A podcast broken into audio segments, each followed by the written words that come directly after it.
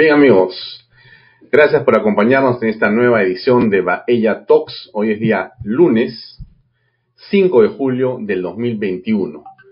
Hoy vamos a conversar en torno a un tema que evidentemente es de actualidad y que uh, involucra el análisis de la Carta Magna, de la Constitución de la República. Lo que habíamos estado conversando y de lo cual habíamos estado hablando eh, de manera, eh, digamos, desde la perspectiva de la economía, eh, con nuestro invitado el día viernes. Ustedes recordarán que habíamos comenzado, conversado con el economista Diego Macera en torno a era importante o no mantener, respetar, mirar con mucho cuidado cualquier modificación o cambio constitucional. ¿Qué es lo que esto implicaba cuando escuchamos voces de eh, líderes políticos que señalan con bastante insistencia que algo que comenzaría a ponerse sobre la agenda del debate nacional es eh, el cambio de la constitución a través de una asamblea constituyente que no tiene nada que ver con modificar ciertos artículos, sino hacer un cambio de toda la Carta Magna. No se dice por dónde ni qué parte, sino simplemente hacer una asamblea constituyente para cambiar esta eh, base fundamental de la construcción de la institucionalidad en el país.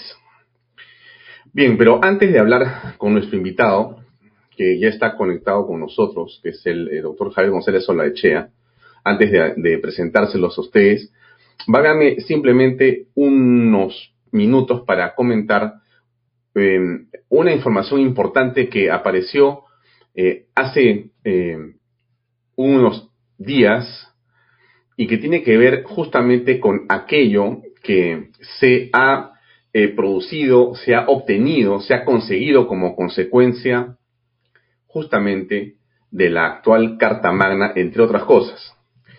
Em, un grupo de, digamos, contados profesionales, déjenme compartirles eh, esta investigación, este artículo realizado por ellos.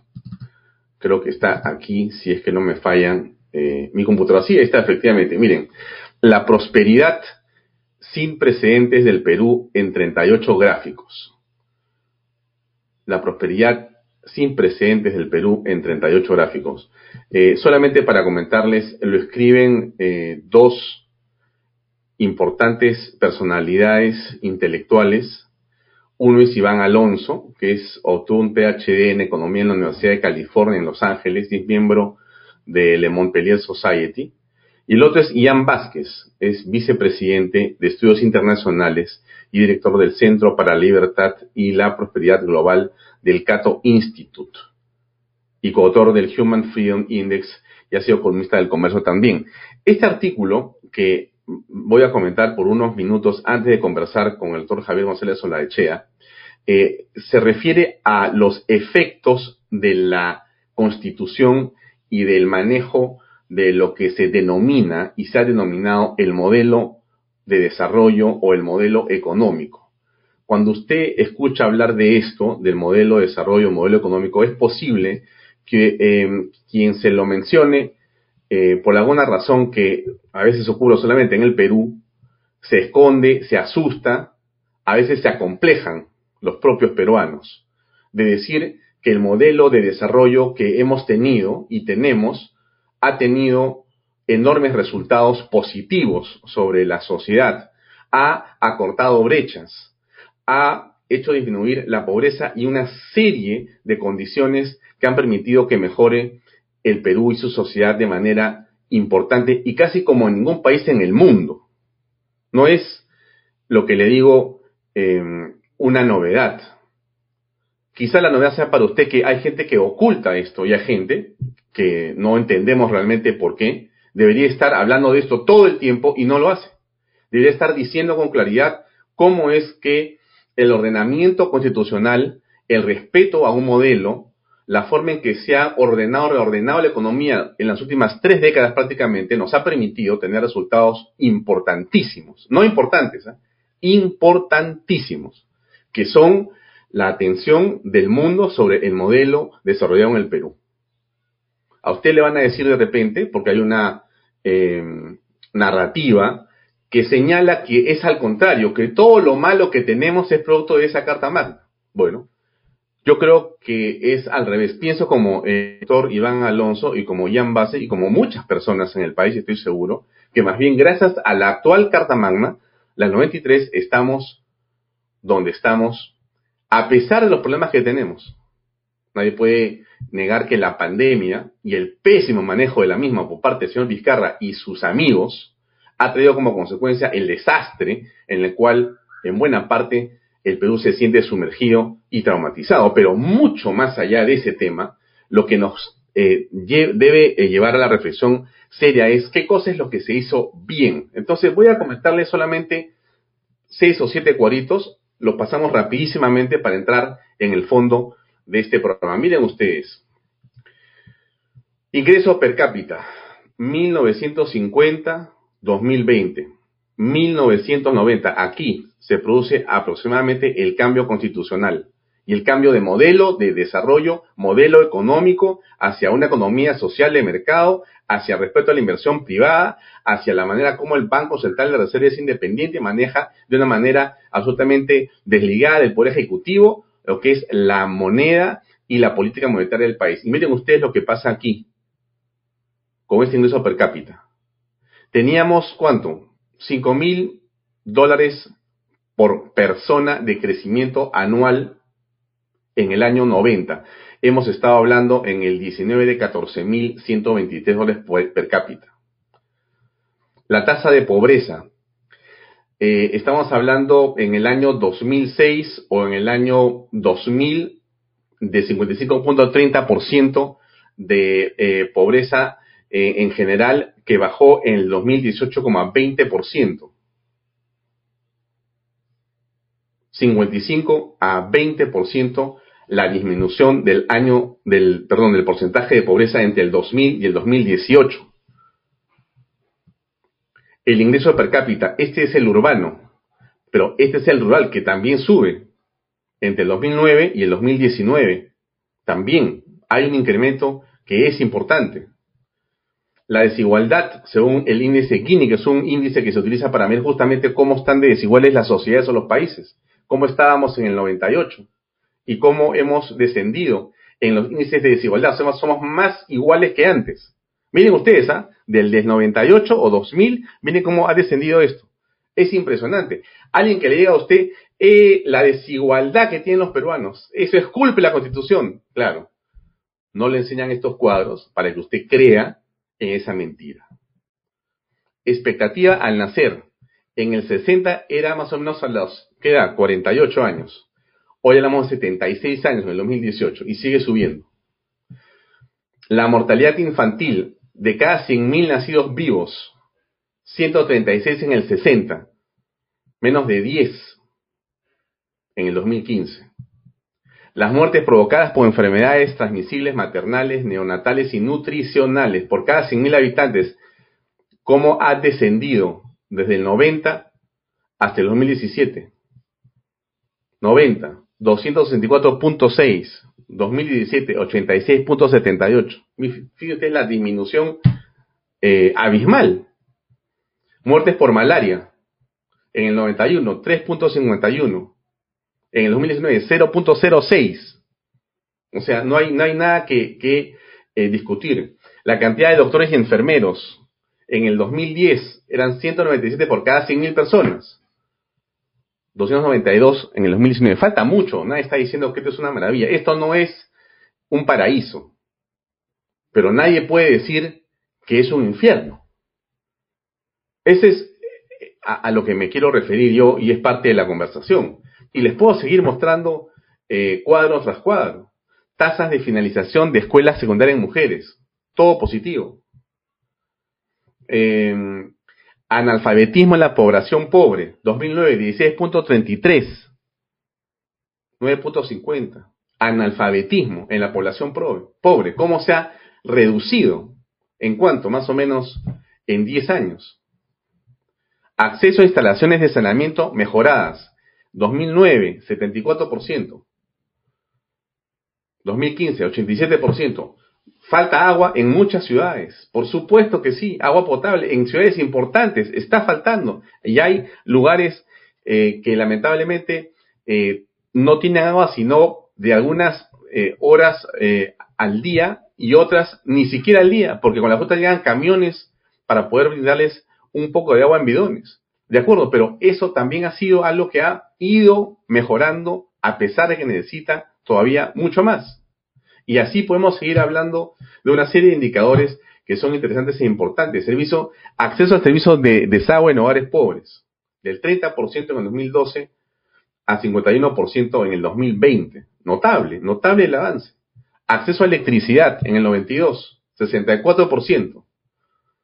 En el 2019, 98%. No los voy a cansar más para no continuar hablando de los resultados eh, sobre, sobre este, este asunto, pero eh, sí me parece central que para los efectos de la conversación que viene a continuación, sepamos que la actual Carta Magna, con todos los problemas y con todas las mejoras que cualquier Carta Magna puede tener, y de hecho la nuestra tiene, veremos cuáles, en opinión del doctor Javier González Solaechea, eh, eso no implica que podamos decir de una manera eh, tan eh, simplista, vamos a cambiar por una que tenga olor, sabor y color a pueblo. ¿Qué significa eso? ¿Qué? Porque si vemos los resultados, el color, el sabor y el olor a pueblo la tiene la del 93 en los resultados. Porque los que se han beneficiado están ahí. Entonces, esto es algo que a mí me parecía importante eh, comentarlo con usted. Yo sé que usted está viendo eh, Vaya Talks y está interesado en saber de qué vamos a conversar el día de hoy. El día eh, viernes de la semana pasada, si no me equivoco, fue el día 3 de julio, fue el día sábado de, la semana pasada, el doctor eh, Javier González Solaechea eh, escribió un artículo que me parece interesante ponerlo ahora en pantalla solamente para que usted lo pueda ver en el comercio, que se llamó La Reforma Constitucional. Está ahí el artículo, lo vamos a comentar el día de hoy. Y él hace unas dimensiones importantes eh, y hay una parte que me parece sustancial porque él se refiere a que hay cosas que modificar. Él tiene ideas en torno al tema, eh, creo que vamos a coincidir seguramente en muchas de ellas, en otras de repente no, pero sí me parece muy importante y muy interesante poder eh, hablar con un especialista, con un hombre que tiene una formación jurídica internacional importante, para poder eh, desbrozar su artículo, pero también su pensamiento y su idea en torno a ese tema que me parece a mí, por lo menos, como algo central. Vamos a invitar al doctor González Olaechea, que ya está con nosotros. Javier, muy buenas tardes. Gracias por acompañarnos. Buenas tardes, Alfonso. ¿Cómo estás? Y muchas gracias por la invitación. Bien, eh, Javier, al grano, ¿no? Tu artículo eh, me parece que es interesante e importante. Eh, yo he hecho una pequeña referencia en torno a este artículo de Iván Alonso en Cato Institute, en torno a los resultados, a los efectos, algunos de ellos, sobre la sociedad y el país de esta constitución actual. Bueno, estamos en, algo que va a ser un debate que se va a abrir recién sobre el tema constitucional en el país. Seguramente en las próximas semanas o meses o años estaremos hablando de este tema. ¿Cuál es tu percepción, antes de entrar directamente a tu columna, cuál es tu percepción general sobre lo que está pasando en el país en estos días? Por favor. En primer lugar, eh, dos precisiones, si me permites, Alfonso. Yo no soy jurista, yo soy doctor en ciencias políticas, experto en gobierno, graduado en Francia e internacionalista. Y la segunda precisión es que los gráficos que has mostrado con autores de reconocidísimo uh, de reconocidísimos pergaminos académicos tienen una fuente, que es la fuente, pues yo me fijé y además lo había, uh, digamos, ojeado antes, la fuente del Banco Mundial. Y la fuente del Banco Mundial se eh, hace sobre la base de la data estadística oficial de los países. Y no hay organismo alguno en ninguna parte del mundo serio que discute la data oficial del Banco Mundial. Dicho esto, la primera, digamos, reflexión es que lanzado el debate sobre la reforma constitucional y en este caso la Asamblea Constituyente, yo quise puntualizar en el artículo que tú has referido generosamente en 12 aspectos, puede haber más, sobre los cuales sí creo que uh, se puede iniciar un debate sobre reforma constitucional previsto en la reforma, de acuerdo al artículo 206 de la Constitución, vale decir que sea en el seno del Congreso finalmente, porque el artículo 206 de la Constitución dice con toda claridad que debe ser el Congreso o el origen o al final la última instancia eh, para aprobarlo por mayoría calificada. Esto quiere decir que estamos frente a un debate que se inicia y yo he puntualizado los aspectos más centrales sobre el sistema político, sobre cómo mejorar la gobernanza de eh, nuestra Carta Magna y a la luz inclusive, porque he incluido la uh, reforma de todo lo pertinente del sistema electoral en la medida que yo considero que ha sido en las últimas elecciones perforado. Justamente estaba colocando, eh, estimado Javier, el, artículo 206 de la Carta Magna, porque este artículo eh, es central en esta conversación, en la discusión que se va a llevar a cabo adelante, porque es por ahí que se puede hacer las modificaciones que se necesiten, que se requieran y que tú has tocado en tu artículo. Pero antes de pasar justamente a aquello que tú propones, yo, digamos, te preguntaría sobre un asunto un poquito más conceptual y, por cierto, un poco más eh, de una visión desde afuera, ¿no? Cambiar cartas magnas, Javier González Solechea, hacer estas modificaciones completas, hacer asambleas constituyentes, ¿Qué cosa significa eso en una sociedad y desde tu punto de vista en el Perú con respecto al, eh, digamos, eh, eh, pasado constitucional, en qué nos encontramos? O sea, que hemos tenido una constitución cada gobierno, tenemos 200 años que celebrar, entre comillas, hemos tenido cuántos, 100 constituciones, una cada cuánto tiempo, ¿cómo se ha, digamos, planteado estos temas en la sociedad y en el país en los últimos 200 años? Desde la fundación de la República, sin contar con los estatutos u otros instrumentos, inclusive de la Confederación Peruano-Boliviana del Norte y del Sur, hemos tenido con la vigente 12 constituciones, o sea, un promedio más o menos de 17, 18 años este, por constitución. Los países más avanzados, no todos, pero los más avanzados, eh, consideran que es preferible reformar las constituciones, porque una constitución es como una partida de nacimiento. Si yo me presento a hacer un uh, negocio o, a usar una transacción y presento 12 partidas de nacimiento, pues uh, en cierta medida es una eh, carta de presentación poco, eh, digamos, uh, poco feliz.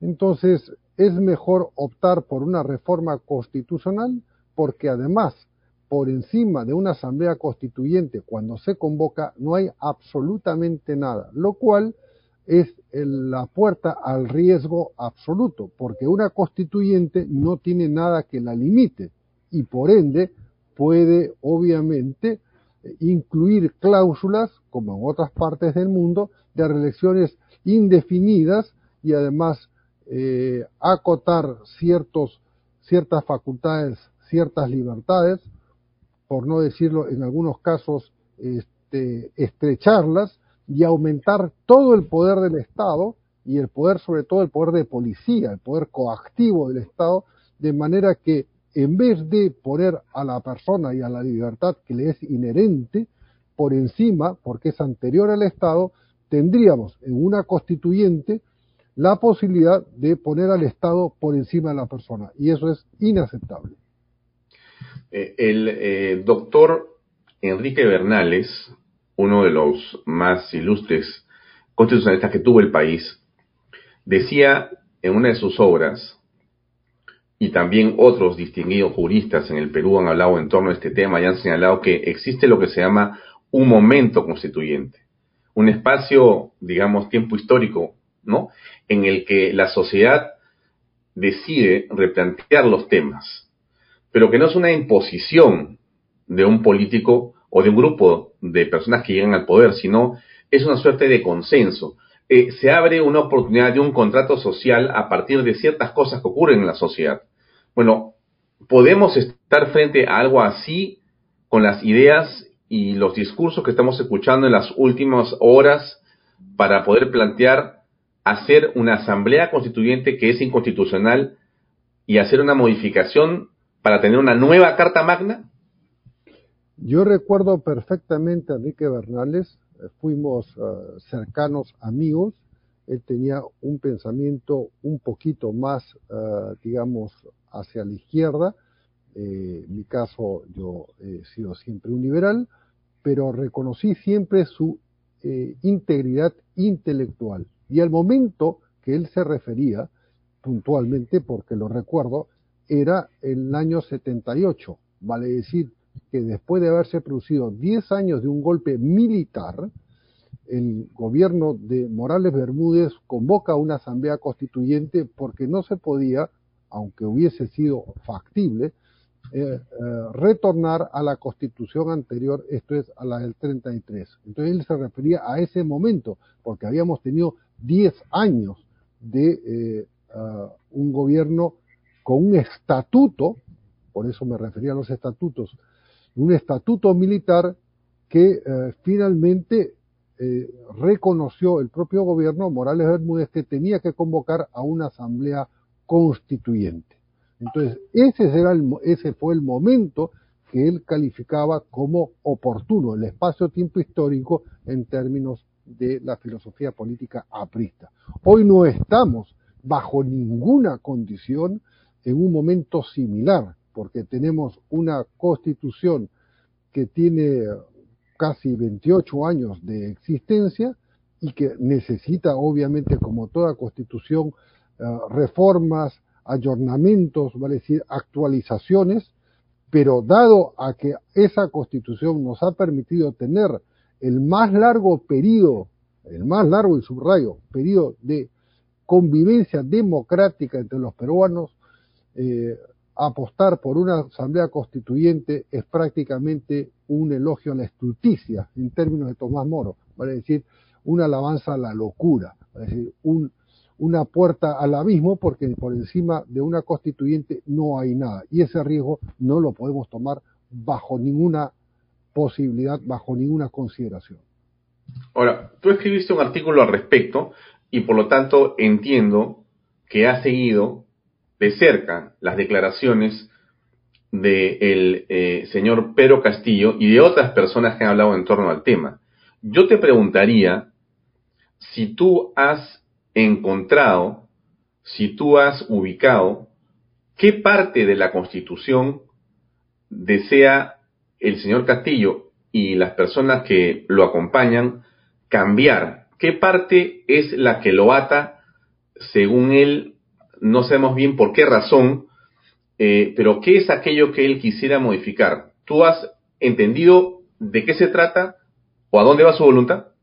Bueno, tenemos varios señores Pedro Castillo. Tenemos un señor Pedro Castillo que era eh, un eh, conocido recientemente después de la primera elección, que había eh, postulado con un programa de gobierno que se declaraba, según lo que se pautó en la página oficial del Jurado Nacional de Elecciones, como marxista, leninista y maoísta ¿correcto? Ese es el programa de gobierno que ofrecía el señor Castillo para ser candidato en la primera vuelta. De la primera vuelta hasta la segunda, eh, hubieron una serie de declaraciones de personajes del partido, del secretario general del partido y del propio señor eh, Castillo, por eso hablo de varios Castillos, que eh, reafirmó en su momento la necesidad de hacer una reforma constitucional completa, va a decir, de ir a una asamblea constituyente. Como vio que eso no tenía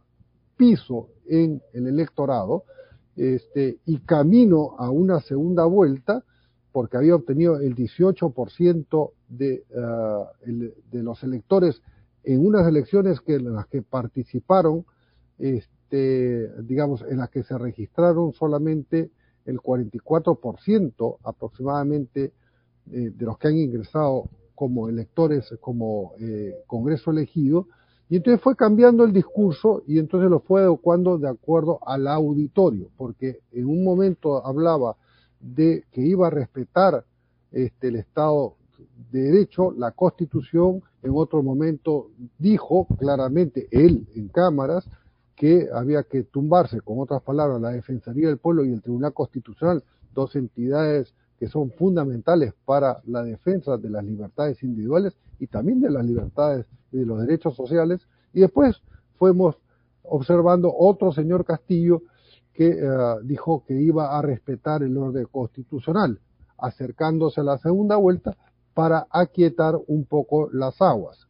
Este, de manera que no sé con qué señor Castillo quedarme. Sin embargo, si me atengo a lo último, ya producía la elección, aún no proclamado, el día miércoles en la noche, o sea, hace cinco días el señor Castillo vuelve a la carga él mismo y está en la página de gestión anunciando que le, eh, como primer acto en su presentación al Congreso, aún no proclamado, por cierto, este, eh, le pediría al Congreso que instale, palabras más, palabras menos, una, una asamblea constituyente. Primero que el Congreso no tiene la facultad para instalar una asamblea constituyente. Y entonces volvemos a ver al Castillo, al señor Pedro Castillo original, porque claro, ya la, elección se había producido, los votos se siguen contando y hasta ahora, con todos los, ah, los cuestionamientos que hay, todavía tendría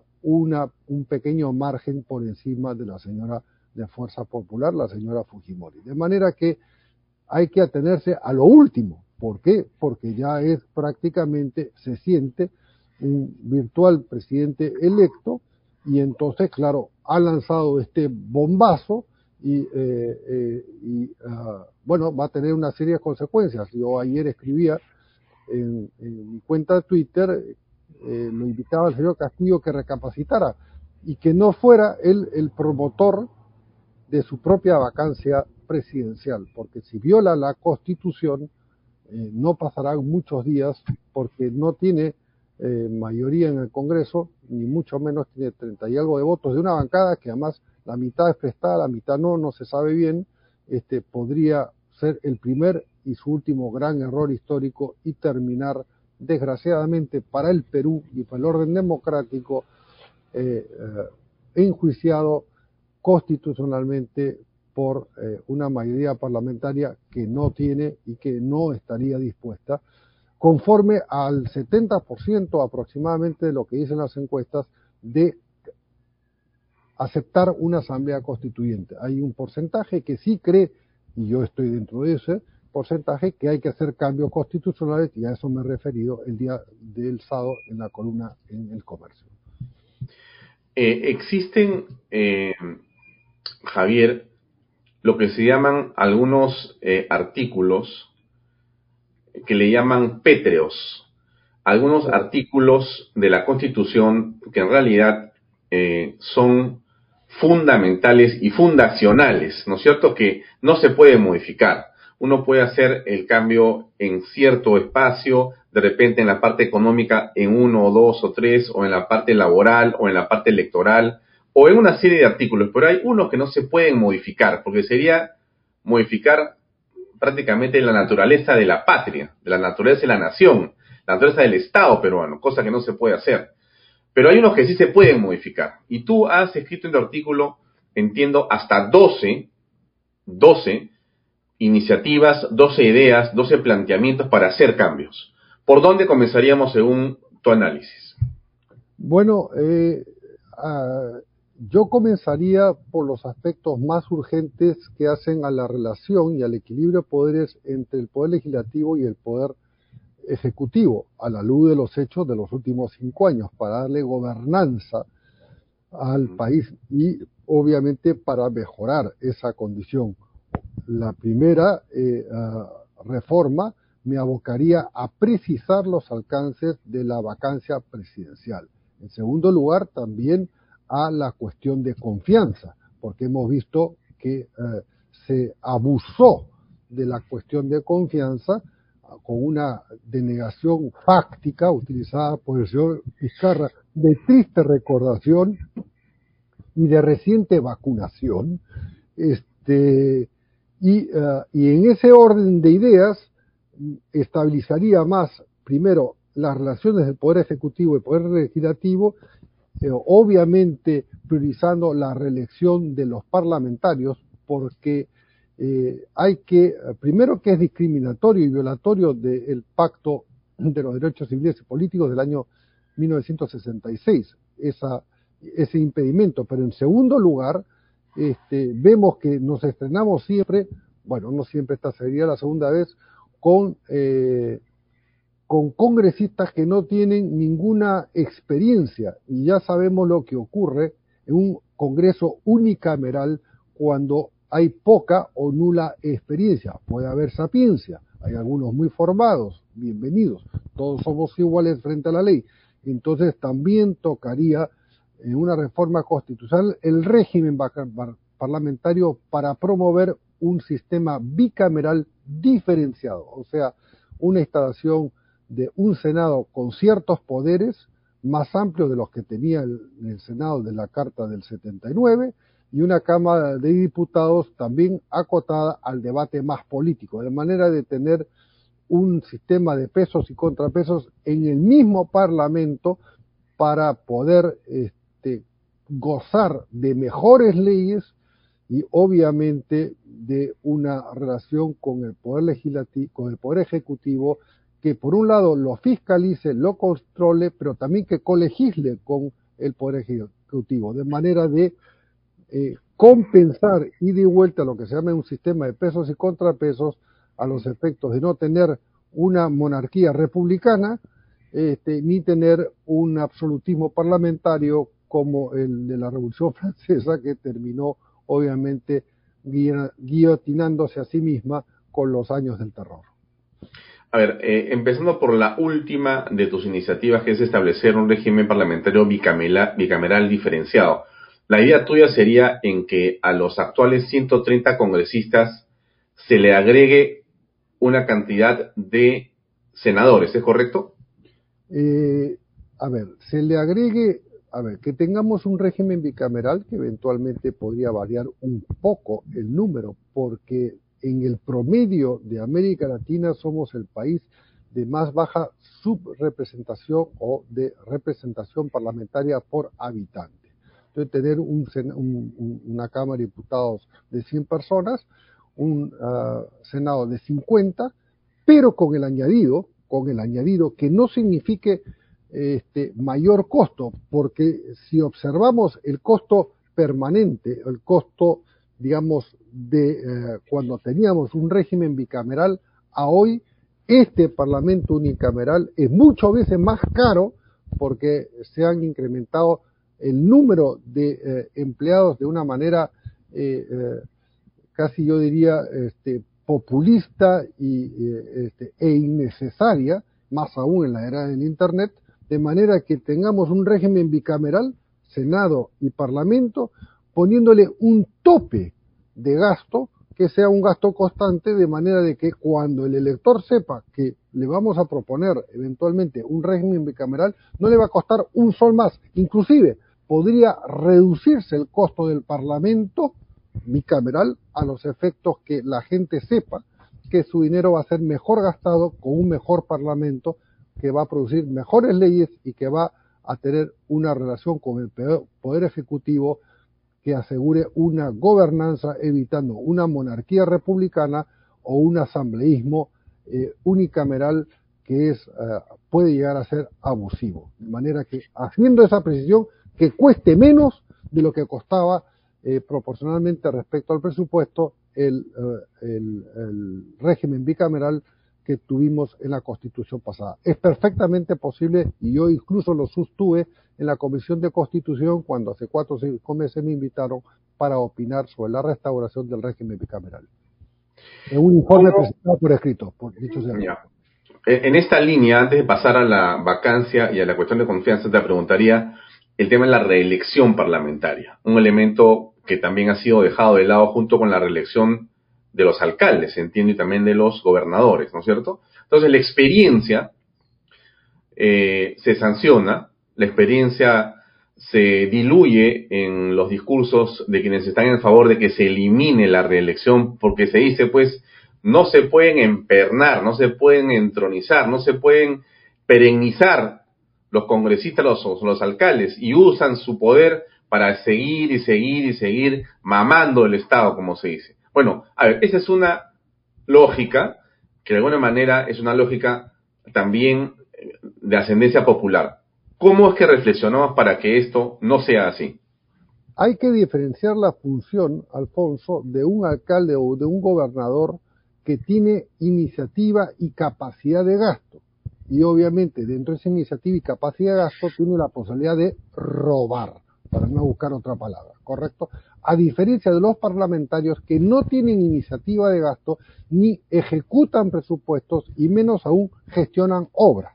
Entonces, yo estoy plenamente a favor de la reelección de los parlamentarios, senadores y diputados en el caso de que se restablezca, y de ponerle cierto límite, dos periodos o tres periodos, eventualmente a los alcaldes y a los gobernadores, o sea, a los poderes ejecutivos este, regionales, por cierto, al presidencial, regionales y de los gobiernos locales, porque eh, la tentación hace al ladrón muchas veces. Y entonces, y tenemos enormes ejemplos, más de 10 regiones donde consecutivamente han devuelto este, eh, una cantidad enorme de dinero por incapacidad de gasto en el entendido de que lo que gastaron lo gastaron bien y sin adenda, cuando tenemos evidencias que se han levantado en peso el presupuesto público regional y por ende han traicionado no solamente la voluntad popular, sino que han empobrecido a sus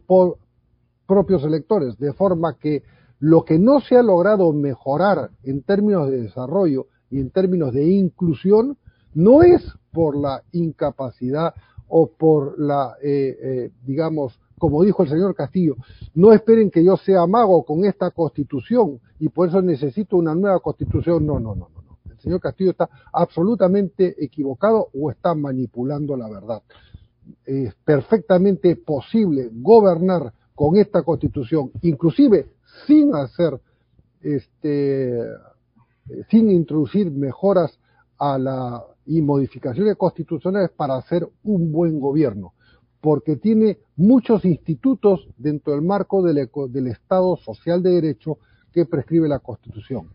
Entonces, hago esa diferencia entre un parlamentario, senador o diputado, cualquiera de estos sea, y la de un alcalde o gobernador que tiene eh, iniciativa de gasto porque propone y tiene ejecución de gasto, con lo cual, evidentemente, este, hemos visto que hacen hasta piscinas cuando no hay agua y en muchos casos, bueno, ahora estamos viendo escándalos a los que no quiero referirme porque no es la materia de la entrevista, pero que se han levantado el peso muchos años, muchas veces, muchas personas, muchos movimientos y que han, en el fondo, no solamente delinquido, sino han cometido un crimen social, porque han postergado este, las posibilidades de millones de peruanos de seguir saliendo de la pobreza y otorgarles mayores y mejores oportunidades en los temas principales, educación, salud e infraestructura, por ejemplo cuando hablas de definir y regular la vacancia presidencial y la cuestión de confianza,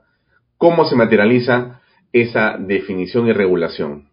Bueno, eh, en primer lugar habría que eh, tomar el ejemplo de eh, lo sucedido con la vacancia de la destrucción del Congreso, la destrucción fáctica que produjo el señor Vizcarra, que ah, interrumpió un proceso electoral, se había elegido a un magistrado del Tribunal Constitucional y forzó e interpretó por sí mismo que había una denegación fáctica.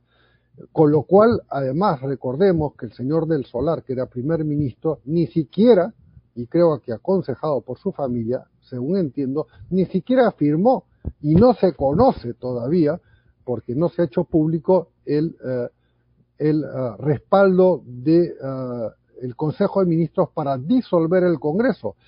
eh, esa disolución la firmó horas después. La disolución la anunció el presidente Vizcarra, este, que aún era constitucional y pasó a ser para mí un presidente de facto a las 4 de la tarde y juramentó al señor Ceballos, presidente del Consejo de Ministros, a las 9 de la noche, que después, este, eh, eh, digamos, eh, convocó a un Consejo de Ministros este, y refrendó lo que es una historia muy turbia, pero que más temprano que tarde, a la luz de los documentos o a la ausencia de ellos, nos daremos cuenta que no solamente fue una delegación inconstitucional, más allá de lo que haya dicho el Tribunal Constitucional, sino que hay responsabilidad política y penal que a la larga obviamente deberán responder por ella.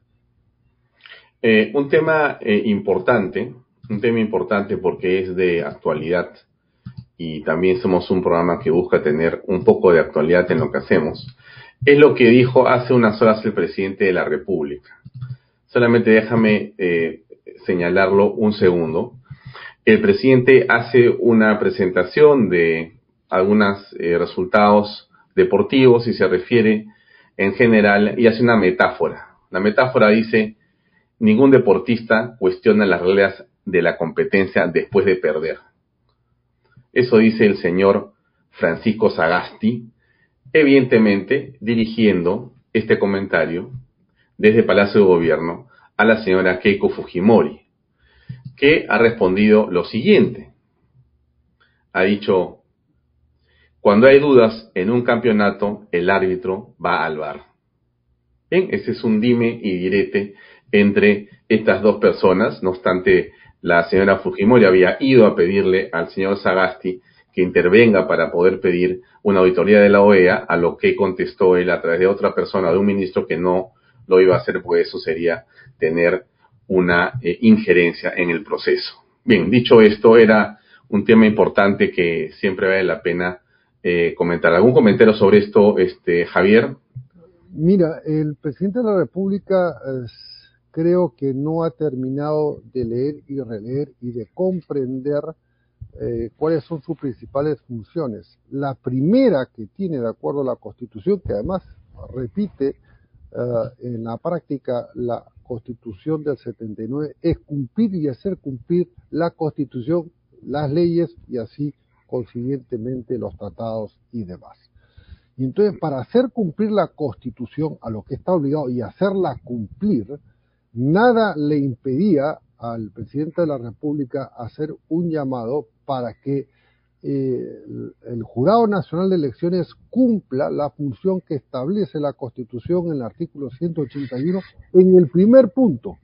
En el primer punto dice, el Pleno del Jurado Nacional de Elecciones, el Pleno del Jurado Nacional apreciará los hechos, los hechos, ¿correcto?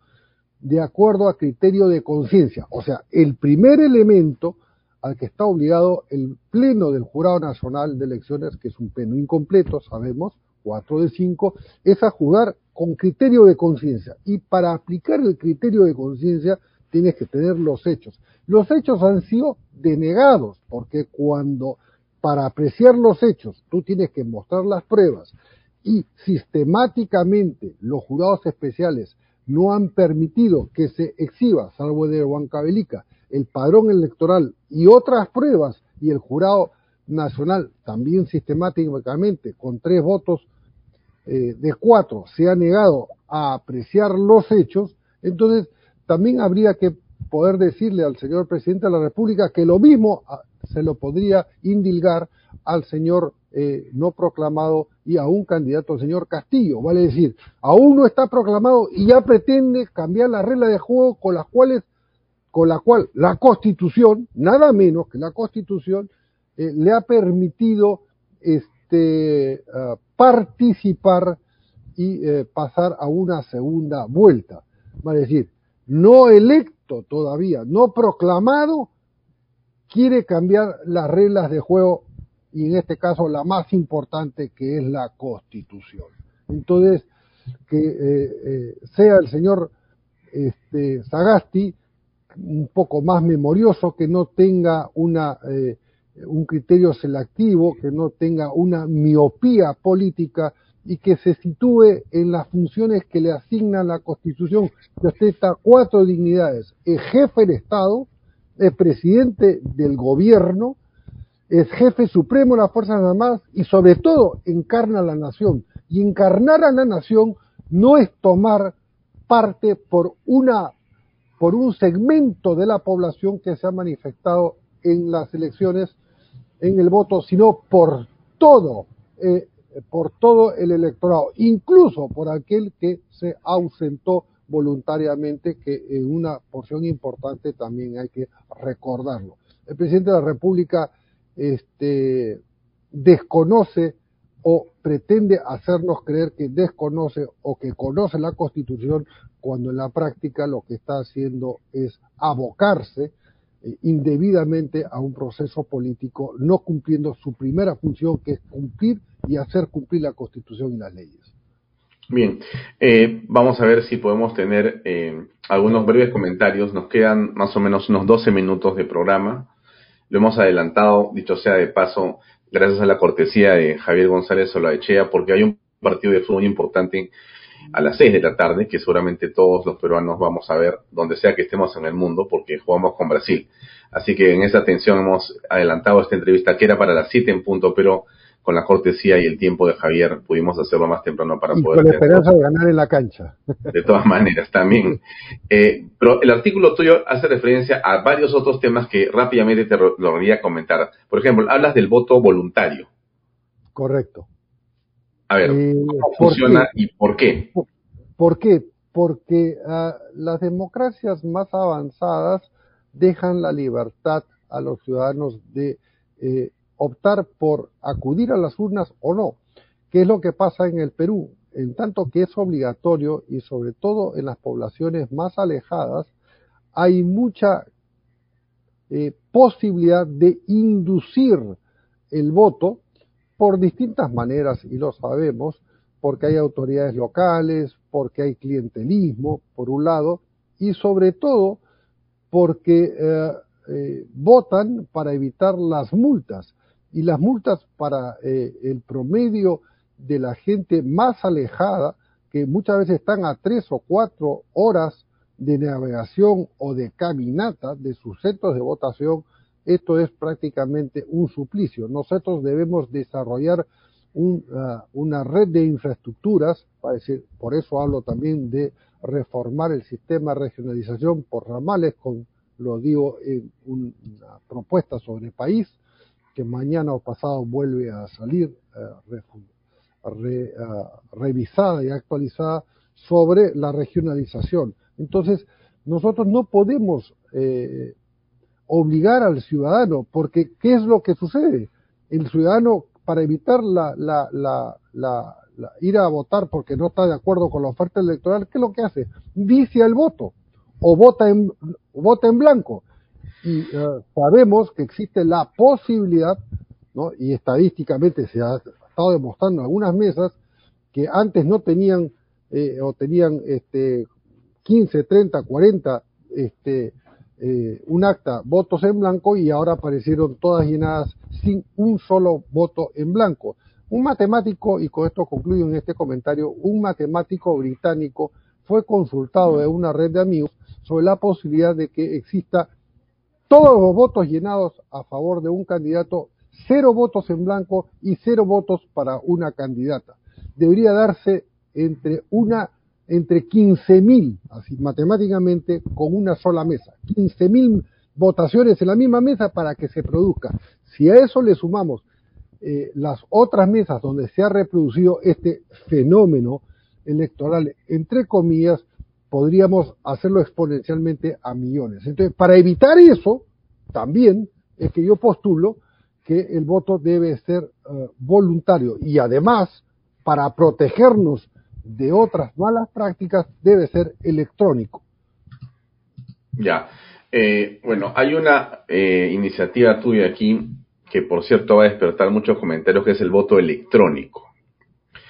El voto electrónico suena bien, me parece que es seguramente un avance de la sociedad y de los modelos eh, estatales o, o, públicos para poder acercar la votación a todos, pero tiene justamente la desconfianza que genera el hecho que las personas se sienten más seguras con el acta o con la cédula. Entonces, en países desarrollados también, este mismo voto electrónico ha sido prohibido. ¿no? Hay una tendencia que dice que sí, hay una tendencia que dice que no. ¿Cuál es tu opinión en torno a tu, a tu idea?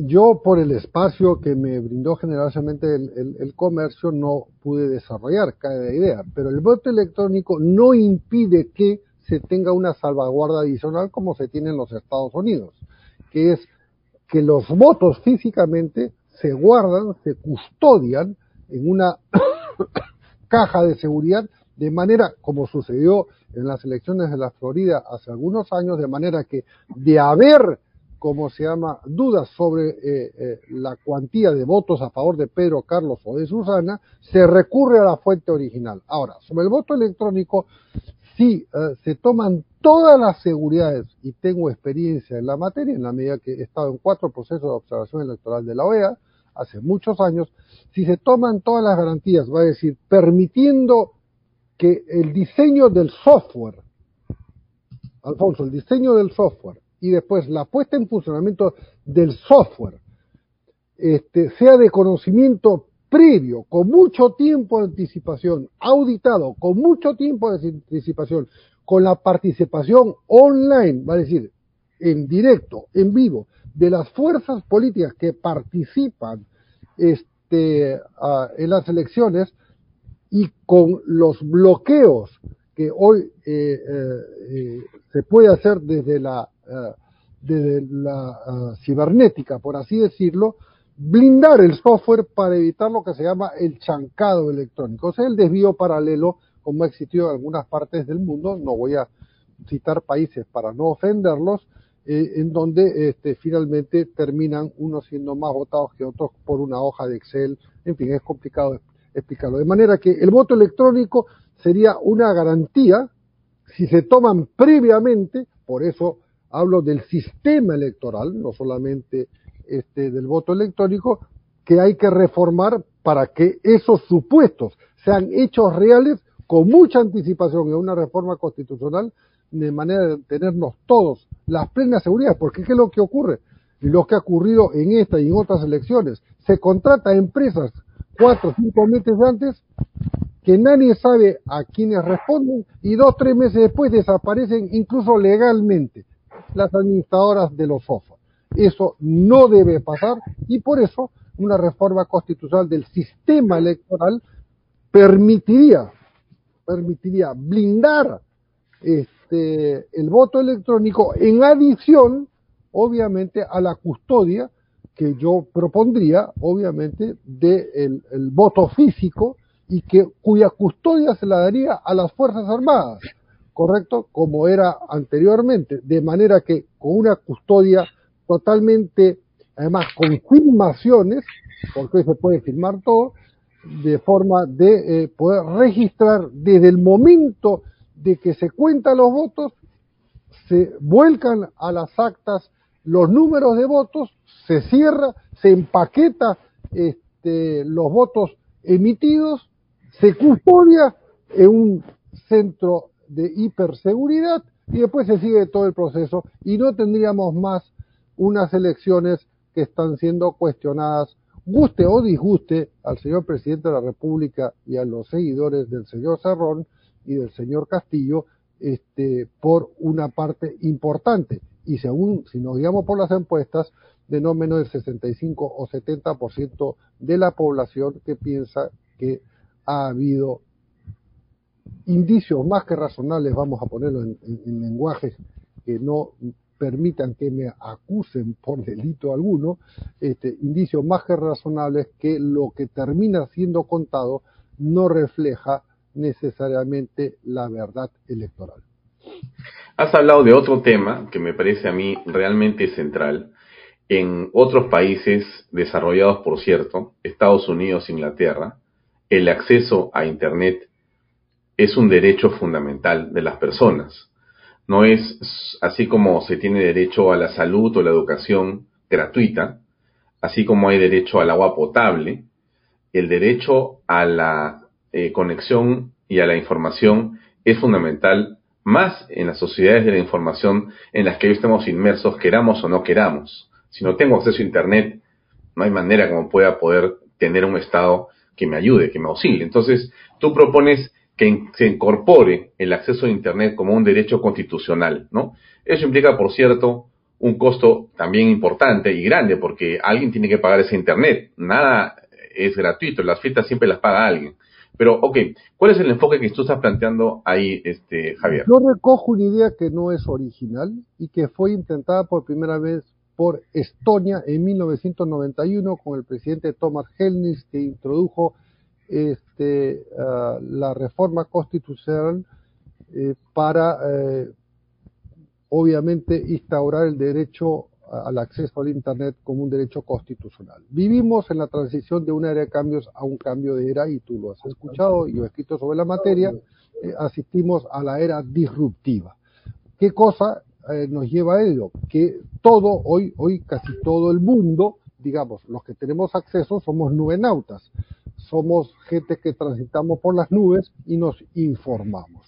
Entonces, el acceso al Internet hoy te permite muchas cosas, pero a su vez si no lo tienes, y en el caso del Perú, el fango estadístico te dice, y digo fango porque se habla de un promedio de 25, 30, 40%, no quiero precisar las cifras, de que tenemos acceso a Internet, pero si vamos a las zonas más alejadas del Perú, eh, eh, obviamente el acceso es bajísimo. Entonces, el acceso al Internet puede potenciar como primera gran reforma otras reformas necesaria, porque achicaría las brechas del conocimiento, achicaría las brechas, inclusive permitiría acortar eh, la calidad educativa que se brinda en, en, en, ciertos centros de estudios respecto a otros. De manera que es un eh, cerrar la brecha tecnológica, lo ha estimado la Secretaría de Gobierno Digital en 12 años. Nosotros lo deberíamos priorizar y yo he hecho eh, un, un, una, una, aproximación, por así decir, un cálculo en tres años. Para mí, eh, además, eh, hay que decir que tanto Facebook como Microsoft y otros han estimado hace un año que en cuatro años el, el acceso a Internet va a ser gratuito en el mundo. De manera que eh, este, es adelantarnos a los hechos en esta era disruptiva, porque eh, el acceso, evidentemente, a Internet acorta las distancias y además, cuando tú lo aplicas a los servicios públicos, que deberían ser muchos de ellos gratuitos, le cortas la mano a, a, la mano corrupta del poder discrecional, porque permitirías digitalizar una importante cantidad de procesos de administrativos públicos, de manera que yo sí creo que hay que eh, convertirlo en un derecho constitucional y priorizarlo este, porque es una reforma que llevaría la reforma digital a que otras reformas se aceleren, ¿correcto? Eh, eh, la educación, la salud y otras tantas. Va a decir, sería una reforma plataforma o una reforma potencializadora. No recuerdo bien cómo, qué palabra he utilizado en el Perú como destino, que es la visión del país que he ofrecido hace poco menos y que mañana pasado vuelve a reeditarse en una versión actualizada. Una reforma que potencia a otra. Muy bien, Javier, se nos acabó el tiempo. Gracias por tu tarde, por tu tiempo, por tus reflexiones y por compartir el extenso de este artículo tuyo que me pareció realmente brillante. Gracias por tu tiempo. Esperemos que nos vaya bien en la cancha en las próximas horas. Eres muy generoso, Alfonso. A ti muchas gracias y a toda tu audiencia. Buenas tardes y suerte en la cancha para todos. Gracias. Permiso. Buenas tardes, estimado Javier. Permiso. Bien, amigos, eso es todo por hoy. Nos vamos, nos despedimos. Hasta mañana a las 7 en punto de la noche. Gracias por acompañarnos en esta edición de Vaya Talk. Permiso.